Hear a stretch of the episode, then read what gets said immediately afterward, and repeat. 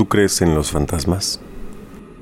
Si eres creyente de este tipo de cosas, sabrás que probablemente eso que llamamos fantasmas, apariciones, espíritus chocarreros, son energía. Unos buenos, otros no tanto, pero es probable que existan. Hoy quiero compartirte mis fantasmas. Esos, a los que de verdad le tengo miedo.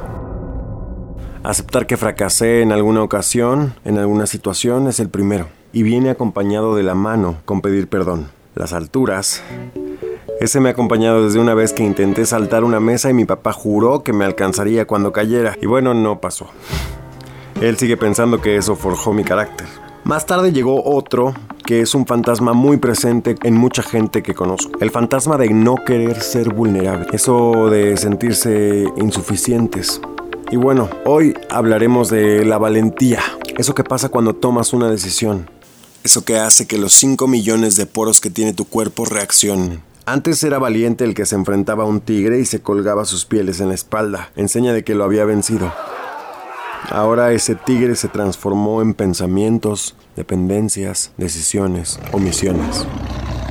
Y aquí estás, justo a punto de tomar esa decisión y enfrentarte a tus fantasmas.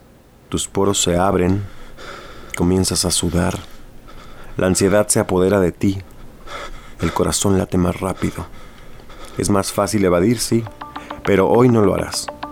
Hoy irás hasta la capa más externa del hipocampo del cerebro, con unas amigas muy entronas, las neuronas OLM, Oriens Lacunosum Moleculare.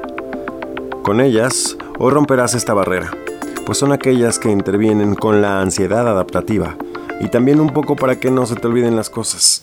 Que no se te olvide esto. Tu valentía no reside en si traes los calzones arriba de tu pantalón y una capa ridícula o si por fin mataste esa cucaracha voladora que estaba en tu baño y no saliste corriendo. Hay algo a lo que te tienes que enfrentar y esa es la valentía real, a ti mismo. Y ahí vienen las preguntas, me encanta ser tan preguntón. ¿Qué tan valiente eres para verte al espejo y no juzgarte? ¿Qué tan valiente eres para aceptarte vulnerable? ¿Cuánta valentía hay en ti como para no evadir, no omitir? ¿Qué tan valiente eres para asumir la responsabilidad de tus decisiones? Todo es un hábito, forja tu carácter. Que vamos, ahora mismo no te tienes que aventar del bungee, pa pronto comienza aceptando, aceptándote. Eso es de valientes. Ve el panorama. ¿Qué pasa si esta ansiedad está presente todos los días? ¿Y qué pasaría si no? ¿Qué pasaría si por fin tomas la decisión de ser el más valiente? El que le dijo que sí a todo lo que le hace bien. Aquel superhéroe o heroína que le dijo que sí a sentirse roto y juntar todas sus piezas. Al que se atrevió a llorar enfrente de quien sea sin importarle un carajo si alguien le decía algo. Sí, hay que ser valientes para comerse un habanero, para subirse a una montaña rusa. Pa' su mecha me pongo loco solo de pensarlo.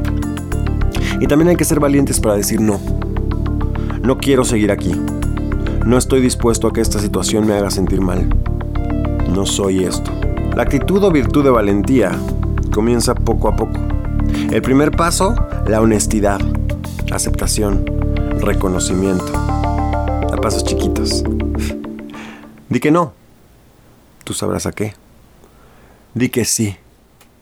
Tú sabrás a qué. Cuesta al principio, pero después ser valiente es cuestión de amarse. Y así me gustaría verte, más valiente que nunca. ¿Quién sabe? Igual un día de estos sí nos lanzamos del paracaídas juntos. Hasta luego.